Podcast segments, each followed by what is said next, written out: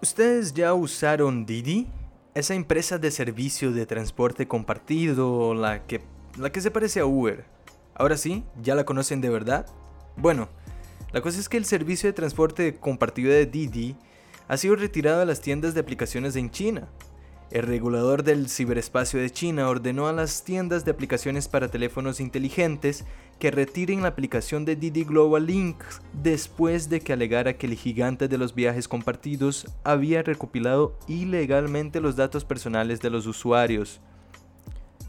Fue este domingo que la Administración del Ciberespacio de China dijo que le había dicho a Didi que hiciera cambios para cumplir con las normas de protección de datos cuatro días después de su mega oferta pública inicial en Nueva York, que recaudó 4.400 millones de dólares, la mayor mega oferta pública inicial china en el extranjero en la primera mitad de este año.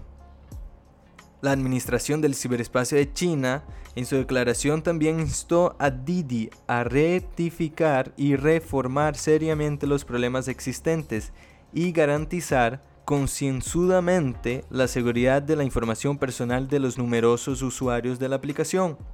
Didi respondió diciendo que había dejado de registrar nuevos usuarios y eliminaría su aplicación de las tiendas de aplicaciones.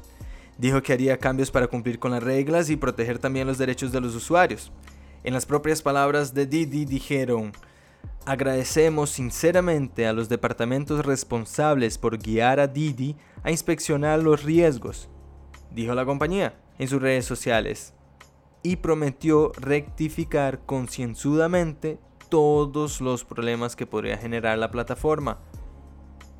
Ahora dime todos ustedes, con, esto que acaban de, de saber sobre Didi, ¿seguirán usando la plataforma? ¿Creen que esta problemática se repite también en Costa Rica? Es un buen tema para debatirlo, ¿no? Habrá que ver cómo ha estado funcionando Didi aquí en territorio costarricense. Entre otras noticias, el pasado miércoles el deportista de atletismo Gerald Drummond consiguió su boleto a los Juegos Olímpicos de Tokio tras un domingo glorioso cuando ganó la medalla de oro en el Campeonato Centroamericano de Atletismo Mayor. Drummond con esa victoria logró situarse en el puesto 36 del ranking de la World Athletic con 1.215 puntos, entrando así en los mejores 40 atletas del planeta en su categoría, las vallas. Con esta conquista, el ballista se convirtió en el tercer deportista costarricense de atletismo en conseguir un boleto a los Juegos Olímpicos. Junto a él lo acompañan las hermanas Andrea y Noelia Vargas. Aquí hemos estado cubriendo los Juegos Olímpicos principalmente con entrevistas de algunos de los atletas. Hoy, después de esta sección de resumen de noticias, tendremos una entrevista con la atleta Luciana Alvarado, quien representará a Costa Rica en gimnasia artística. Para finalizar con las noticias, como es de costumbre traer solo tres, para no alargar este capítulo o episodio de podcast, el PSG encamina tres fichajes para pelear por la Champions League pero levanta dudas sobre la continuidad de Keylor Navas. A nada de hacer oficial los fichajes de Gianluigi Donnarumma, Sergio Ramos y Akraf Hakimi, y con el ya oficial fichaje de Giorgino Wijnaldum, el club parisino se posiciona como uno de los favoritos para ganar su liga local y el trofeo de la Liga de los Campeones de Europa.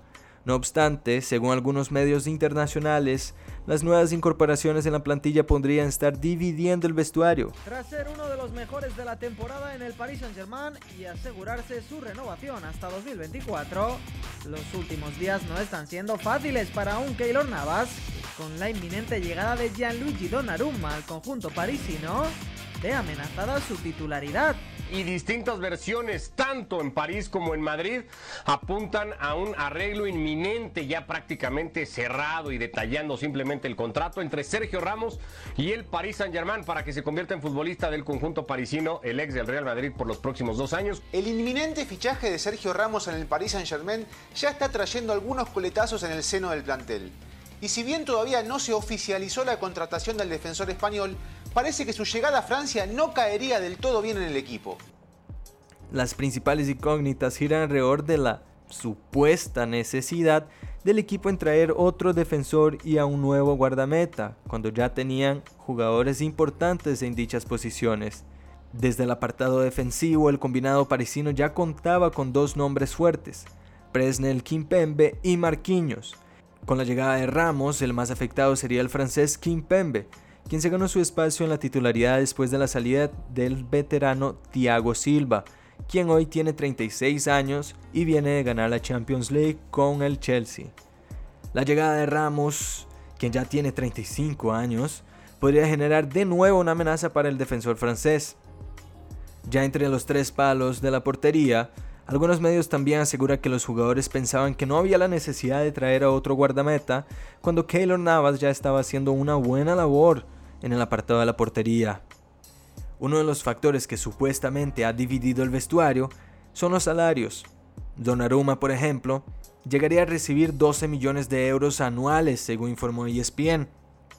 Mismos 12 millones de euros que recibe Keylor Navas. Sin embargo, Keylor Navas es un jugador que ya ha conquistado tres Champions Leagues con Real Madrid y suma otros títulos importantes en su carrera. Sin duda, uno de los mejores porteros que hay en Europa hoy en día. Por otro lado estaría Sergio Ramos, quien llegaría a recibir 17 millones de euros anuales con su llegada al Paris Saint Germain. Ahora me gustaría saber la opinión de los oyentes de este podcast que piensan sobre estos temas. ¿Será Keylor Navas el portero del PSG o saldrá otro equipo de Europa? ¿Es mejor Keylor que Donnarumma? Sergio Ramos se quedará con la titularidad del PSG y dejará a Kimpembe en el banquillo nuevamente. ¿O el PSG optará por jugar con una línea de tres, algo ya conocido por el técnico Pochettino? Bueno, estaré leyendo las opiniones de nuestros oyentes en la publicación que haremos en Facebook y en Instagram. Ahora pasamos a la entrevista con Luciana Alvarado, atleta olímpica en gimnasia artística. Bueno, aquí estoy eh, con Luciana Alvarado. Ella es una atleta de gimnasia artística y en los últimos días se convirtió en la primera atleta de gimnasia artística en clasificar para los Juegos Olímpicos, representando a Costa Rica, claro. Hoy nos contará un poco sobre su trayectoria sus y sus expectativas para los Juegos Olímpicos. Eh, mucho gusto, Luciana. ¿Cómo estás? Mucho gusto, estoy muy bien, dicha, gracias. Súper. Eh, Em, empecemos a, hablar un poco sobre cuáles son los retos que tiene que enfrentar un atleta en el momento que se da cuenta que, no sé, creo que como que, que, existe una presión mayor o, que exista quizá este, este mensaje que queda en la cabeza de uno de decir, ok, ahora me convierto en una atleta olímpica y de aquí adelante los pasos tienen que ser, ¿verdad? mucho más diferente, digamos, la manera como, como vamos a afrontar todas las situaciones que se van a dar desde aquí en adelante. Em, sí, claro. Em, prácticamente que, que, en la gimnasia el, el, mayor logro que una gimnasia puede tener es llegar a las Olimpiadas y existen un montón de competencias muy grandes como los mundiales, como el panamericano, pero pero yo siento que, que, que, esos Juegos Olímpicos son la verdad la, la, la, fiesta del deporte o la competencia más grande que existe. Entonces, la verdad es que sí siento un poco, no de presión de los demás, sino como un poco de mí misma, de, de poder lograr mis rutinas y poder pegarlas. Em, como decimos nosotros, decimos pegar cuando, cuando ya logramos la rutina perfecta. Entonces, em, la verdad, los retos de ahora nada más serían entrenar muy duro, y, poder llegar a la competencia muy sana, muy, muy tranquila, muy segura y disfrutar mucho, la verdad. Y, ¿verdad? Uno, usted, usted acaba de decir que no, no siente esa presión, quizá, quizá la presión del, del, público, digo. Y esto va a ser algo que quizá juegue un poco a favor o en contra, no, no sabremos porque estos Juegos Olímpicos se van a celebrar sin un público presente, tengo entendido. ¿Cómo, ¿Cómo siente usted eh, eh, eh, esta situación? ¿El público ayuda o quizá usted sin público está más concentrada? ¿Cómo, cómo lo ves? Em, sí, yo creo que, que, los juegos se hacen sin público extranjero. Tengo entendido que el público japonés sí puede estar presente. Em, todavía no estoy muy segura, pero eso fue lo que entendí.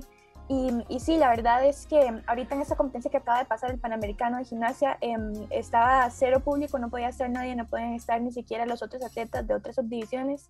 Y la verdad fue, em, estuvo muy, muy bonito, la verdad, porque uno puede como estar mucho más tranquilo, igual con toda la situación del, de la pandemia y del COVID.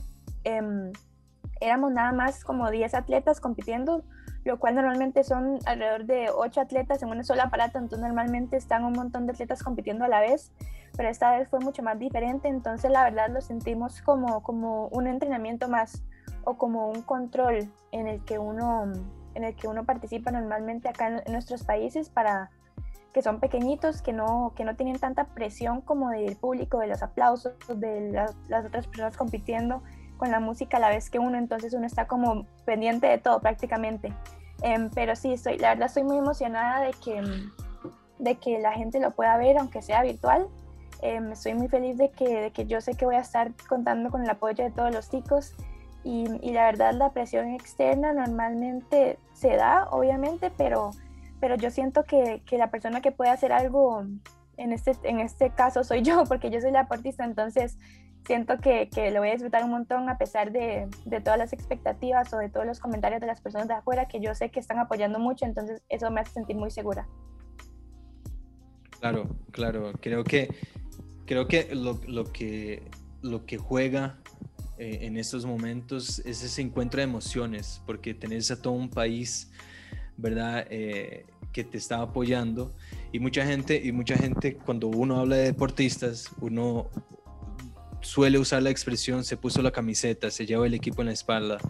En este momento, cuando hablamos de Juegos Olímpicos, estás llevando la bandera de Costa Rica, ¿verdad? No es su equipo, no es, no es eh, el, el, no sé, como que el, conjunto de deportistas, sino que eres tú la que está representando a Costa Rica en un deporte que es inédito para Costa Rica en los Juegos Olímpicos. Entonces creo que también para ti es un juego de emociones pero me imagino que más buenas que malas. Eh, sí, por supuesto, la verdad estoy muy contenta con, con, todo el apoyo que he recibido estos días. He tenido un montón de mensajes, un montón de llamadas de todas mis, mis compañeras de, gimnasia de otros países que he tenido el placer de conocer de, durante todos estos años de, competencias. Y la verdad sí estoy muy emocionada por, porque la gimnasia eh, ahora se está dando a conocer mucho más y siento que, que es un deporte muy, muy bonito, eh, no solo para competir, sino también por salud, que la gente lo puede disfrutar un montón y siento que, mm, que, este logro histórico que acabamos de lograr mi mamá y yo y todo el país prácticamente em, va a abrir un montón las puertas para que, mm, para que otros niños y niñas empiecen a practicar gimnasia, empiecen a practicar de todos los deportes que están ahorita clasificados de Costa Rica. Increíble. Eh, Lucy, usted hablaba ahora sobre eh, el montón de gente que te empieza a mandar mensajes, ¿verdad? Amigos que has tenido en, en lo largo de tu vida. Bueno, no tan largo, porque tienes 21 años, estás muy joven. 18 em, tengo, 18. 18, ah bueno, un medio entonces, ah, creo que fue, eh, no sé qué medio lo publicó, que tenías 21 años, entonces me pareció un poco raro porque había visto otras entrevistas tuyas donde decía que ah, has entrado a la universidad, creo, a la UNED hace poquito, ¿no? Sí, sí, yo, yo tengo 18, cumplo 19 este año, en septiembre. Ok, vale, entonces qué malo para los compañeros periodistas que, que le pusieron que tenías 21 años. Eh, bueno, pero usted decía de, ese montón de gente que te está llamando. Yo he sido uno de esos montones de gente, desde el, el lado, ¿verdad? Desde la visión periodística. ¿Cómo ha sido para usted afrontar esta situación? O desde antes ya la gente te contactaba para saber cómo ibas o, verdad cómo ibas avanzando dentro de su de su eh, dentro de su deporte pues o ahora como que las cosas se incrementaron más. Em, sí normalmente em, el deporte de la gimnasia eh, no es tan conocido yo siento como más, más, que todo en el país no es tan conocido entonces normalmente las personas que estaban siempre al tanto de, de nuestras competencias y todo eran gente igual del mismo deporte pero ahora un montón de gente me está escribiendo que, que, que, no sabía nada de la gimnasia y que estaba muy interesado y que ahora quiere aprender y que quiere saber más sobre el deporte. La verdad me he sentido, me he sentido muy feliz, he recibido un montón y he tratado de responder a todos los comentarios y a todos los, los mensajes, pero me he sentido muy, muy amada y con mucho apoyo, la verdad. Y, y, ya te ha pasado así como por la mente que este es el momento de tu vida donde todo puede cambiar, digamos que todo puede dar un giro, porque eh, vi, yo te contacté por, por, por, las redes sociales, por Instagram precisamente, y no recuerdo cuántos seguidores tienes, pero no, no tenés una cuenta verificada, por ejemplo. Pero esto ya te ha pasado en la mente de que ahora soy una figura pública o estoy caminando para convertirme en una figura pública? ¿Cómo lo has manejado? Em, sí, bueno, estos días he subido un montón de seguidores en todas las redes sociales, la verdad. Y antes, antes no lo pensaba mucho en lo que iba a poner, digamos, siempre ponía historias con mis amigas y molestando y jugando y posts en Instagram también, en Twitter. Y ahora, ahora que todo el mundo me sigue, estoy como, uy, no sé si poner esto o no ponerlo y o no sé si, si una amiga no quiere que la ponga porque no quiere que la vean o algo así, entonces estoy como, no sé, estoy como ahí empezando a acostumbrarme, la verdad, pero, pero al final de cuentas intento como no pensarlo mucho porque la verdad... Eh, una vez se ponen como a las celebridades y uno piensa que las conoce, pero la verdad uno no conoce a nadie de verdad, de verdad conocerlo. Entonces, la verdad estoy como acostumbrándome un poco y, y me está como ya cayendo el que que de verdad la gente me está viendo y me está siguiendo y está viendo todo lo que hago. Qué, divertido porque eh, yo como vengo de Brasil, eh, he conocido gente que, por ejemplo, en Brasil el, deporte más famoso de todos es el fútbol. Y he conocido gente que, eh, amigos que uno ha tenido y, y, empieza a jugar fútbol y ya como que se pierden en un momento porque ya no pueden tener la vida que tenían, porque ese montón de gente que lo sigue y, y demás. Eh, creo que Costa Rica tiene la gran ventaja que es un país muy pequeño y, aún la gente como que se respeta mucho y, no son como celebridades como uno ve en Hollywood, que estoy yo, ¿verdad? Pero, pero sí es, es, muy interesante ver este, este lado tuyo de que, ¿verdad? Como usted dice, ahora ya no sé qué subir en mis redes sociales porque mucha gente me sigue. y, y eso, hablábamos un poco sobre el futuro y ahora que usted me dice que, que tiene, que vas a cumplir 19, eh, ¿usted en algún momento ya se planteó la idea de, digamos, ahora soy una, atleta olímpica y esto no termina en Tokio, sino que se va para, eh, creo que el próximo es en París y el que sigue es en, en Los Ángeles? Eh, ¿Usted ya se ha puesto eso en mente o, o cómo has lidiado con esta situación o prefieres decir primero Tokio, luego veremos qué pasa? Em, sí, en el Mundial del 2019 en Alemania de gimnasia, ese era el clasificatorio oficial a Tokio y, estuvimos muy, muy cerca de lograr la clasificación y después de, de, no lograrla nos empezamos a replantear sobre qué queríamos hacer, si queríamos em, pasar a, universidades por gimnasia o, o, si queríamos seguir para otro ciclo. Em, lo hablamos, lo pensamos unos meses y habíamos decidido seguir para el otro ciclo, para París 2024. Em, después se vino toda la pandemia y, y no se sabía si se iban a hacer los Juegos Olímpicos de Tokio, no se sabía qué iba a pasar, entonces igual teníamos eh, las metas en el 2024. Se dio este Panamericano en el que había una posibilidad, existía, em, y la verdad no sé, no pensábamos, existía la posibilidad de que pueda clasificar, pero también estaban países increíbles como México, Argentina, Perú, Brasil, que ya tenían una plaza fija definitivamente.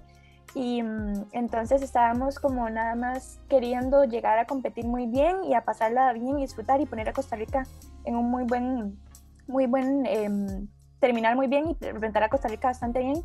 Pero, pero al final de cuentas logramos eh, la clasificación, entonces todo esto fue como que se dio como de la nada, como nuevo. Y ahorita estamos em, preparándonos para Tokio, entonces siento que sí, que, que primero nos vamos a enfocar en eso y después de ahí vemos, vemos qué sigue. Pero eh, si piensas como en, plantearse la idea de, esto ser una carrera para ti, a los Usain Bolt, Michael Phelps, las hermanas Paul, que se fueron a dos, eh, creo que fueron a dos Juegos Olímpicos, ¿verdad?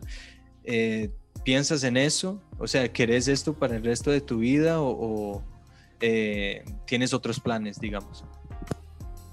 Em, sí, em, siento que, que, el deporte en Costa Rica está, haciendo, está muy nuevo y, siento que uno en nuestros países no es tan, tan factible la idea de, de, vivir del deporte y más que todo en la gimnasia porque es un deporte muy, muy duro para, para el cuerpo, más que todo para la mente también. Entonces siento que la carrera de la gimnasia no necesariamente es tan larga. Em, entonces yo me veo como terminando mi carrera como gimnasta de la mejor manera posible y después mantenerme siempre vinculada con el deporte. Me encantaría em, seguir vinculada, me encantaría llevarle a mi mamá en el gimnasio por algunos años después de terminar la universidad. Y, y después de eso, la verdad, me quiero enfocar mucho en, en la carrera que, que, escogí, que creo que va a estar como por el lado de las letras, por ahí me quiero, me quiero meter más después de, después de la carrera de la gimnasia. Entonces siento que, que, que, espero terminarla muy bien y todavía no sé cuándo va a ser que termine mi carrera como gimnasta, pero, pero sí me voy a mantener involucrada definitivamente. Perfecto, perfecto. Eh, Lucy, usted hablaba de que, te gustan mucho las letras. Eh, ¿Qué te gusta? ¿Te gusta escribir? ¿Tenés planes eh, de escribir algo o qué tipos de lecturas te gustan para que nosotros también tengamos ese lado un poco más alejado del deporte y que también podamos un poco conocerte más ¿verdad? Porque usted decía ahora que eh, la gente no conoce a, las figuras públicas al 100% y creo que es una, una oportunidad de conocer un poquito más de, Luciana Alvarado, la atleta que estará representando a Costa Rica dentro de un mes, ¿no? 23 de, julio. Sí. prácticamente ya, ya está a la vuelta de la esquina. Em, sí, a mí me, siempre me ha gustado leer, cuando era chiquitita leía un montón, después como que lo dejé un tiempo y, y volví a retomar hace unos años a leer, me encanta, leo prácticamente que todos los días he llegado a leer eh, un libro por semana, no sé que puede ser que no sea mucho, pero siempre leo bastante y, y la verdad me, me, encantaría leer, algún día poder escribir un libro. El año pasado, a principios de año, antes de, antes de todo lo de la pandemia, eh, hice un curso y tomé unas clases de escritura creativa y por ahí me empezó como a interesar mucho. He escrito un poquito, me gusta escribir como eh, libros de ficción, como novelas más que todo. Y eso también es lo que me gusta más leer, me gusta leer eh, fantasía, eh, thriller un poquito, quiero meterme un poco más porque me da un poco de miedo, pero me encanta la fantasía, me encanta el adulto joven, em, todo, la verdad, de todo, me encanta la ficción. O sea, no, no has ido a ver el conjuro aún. No, todavía no. Quiero, quiero empezar a leer Stephen King, pero pero me da un poco de miedo, pero sí quiero, de verdad, de verdad, sí quiero empezar. Sí, yo creo que es un, una manera de empezar muy buena, porque Stephen King es como uno de los mejores, si no el mejor en, en, esto del, del, thriller, ¿no? De, este suspense medio caótico y, bien loco. Eh, eh, Lucy, como para ir cerrando un poco, eh, hablábamos un poco del giro que te pudo generar todo esto de conseguir más seguidores y, y verdad, caminar ya para ser una figura pública. ¿Cómo te digo con los patrocinios? Porque yo eh, hace, unos, hace un par de años tuve la oportunidad de entrevistar a, a Hannah Gabriels, la boxeadora, y ella decía que parte de las dificultades que tienen los atletas en Costa Rica es conseguir gente que, que los apoye y que de cierta forma les dé esa motivación eh, monetaria porque es muy necesaria también para que uno se mantenga dentro del deporte. ¿Cómo te ha ido con eso? ¿Han habido empresas que se han acercado ahora que usted se ha clasificado o desde antes? ¿O si me puede explicar un poquito? Todavía, todo está un poco loco, he recibido un montón de mensajes, por el momento no, no, no sé de, de, nada, la verdad. Mi mamá también es la que está más involucrada en eso. Um, pero sí, espero, espero que, que exista mucho más apoyo. Eh, me han apoyado bastante gimnasios acá, eh, no necesariamente de gimnasia, sino que de, acondicionamiento físico y todo. Hay una marca aquí también de, de, ropa deportiva, de leotardos, que me han apoyado un montón. Y, y por el momento estoy esperando a ver si, si se abren nuevas puertas, nuevas oportunidades. El Comité Olímpico también me ha apoyado un montón y me ha dado eh, patrocinios como en sentido de fisioterapia, de nutrición, de acondicionamiento físico. Entonces eso ha sido una gran ayuda, pero sí, todavía estamos esperando a ver, a ver qué pasa. Ok, creo que cuanto más cerca estemos de, de, los juegos, yo creo que más la gente se va a volver un poco más interesada, ¿verdad? Y así como para ir encerrando, eh, estás en un momento donde los días, ¿verdad? Se cuentan de manera distinta, ¿verdad? Porque estamos a mm, mes y algunos días de empezar los Juegos Olímpicos. ¿Y cómo ha sido usted, digamos, cada día que se acerca más? O sea, cada día que pasas te acercas un poquito más de los Juegos. ¿Ya te lo has imaginado entrar en el estadio con la bandera de Costa Rica? ¿Ya, ya te lo has planteado en la cabeza? ¿Cómo ha sido para, para ti toda esta emoción que debe estar teniendo en este momento o, que pretendes o que esperas tener ya estando allá. Em, sí, la verdad, sí. Em, todos los días me levanto y digo, wow, o sea, eso de verdad está pasando.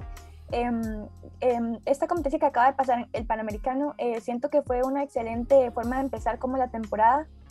Ya que todo el año pasado no, no, hubo competencia ni nada, entonces siento que, que, la verdad estoy bastante, bastante bien preparada, como queda solamente un mes, no, no hay mucho tiempo para hacer muchos cambios en las rutinas, vamos a, a estar con las mismas rutinas, con los mismos elementos y, y, esperamos ahorita nada más entrenar con mucha tranquilidad, estar sanas para, para poder llegar allá de la mejor manera. Y, y, la verdad que la competencia, la que fui, que era una arena impresionante y muy grande, fue el Mundial del 2019, entonces siento que va a ser un poco parecido. Sé que va a ser un poco más grande y todo, entonces estoy emocionada y, la verdad siento que he tenido bastante experiencia competitiva como para poder mantenerme tranquila por el momento y, disfrutar desde cada día. Perfecto, Lucy. Eh, aquí yo creo que encerramos, creo que hemos hablado bastante y aprendido un poco de ti, de tu motivación, de un poco de Luciana Alvarado, quizá más alejada del deporte. Y no sé, les deseamos a usted, a tu mamá, que es tu entrenadora además, eh, los mayores éxitos y, desde, desde aquí, desde Costa Rica, ¿verdad? Todos estarán, estoy seguro, sintonizando las emisiones que, de los Juegos Olímpicos para apoyarle en lo más máximo. Así que muchas gracias Lucy y espero, espero que la pases increíble, que disfrutes el momento más que todo. Muchísimas gracias de verdad por el espacio. Muchas gracias. Con mucho gusto. Bueno, esto ha sido la entrevista hoy con Luciana Alvarado, la, la, atleta olímpica que representará a Costa Rica en la gimnasia artística en Tokio 2021.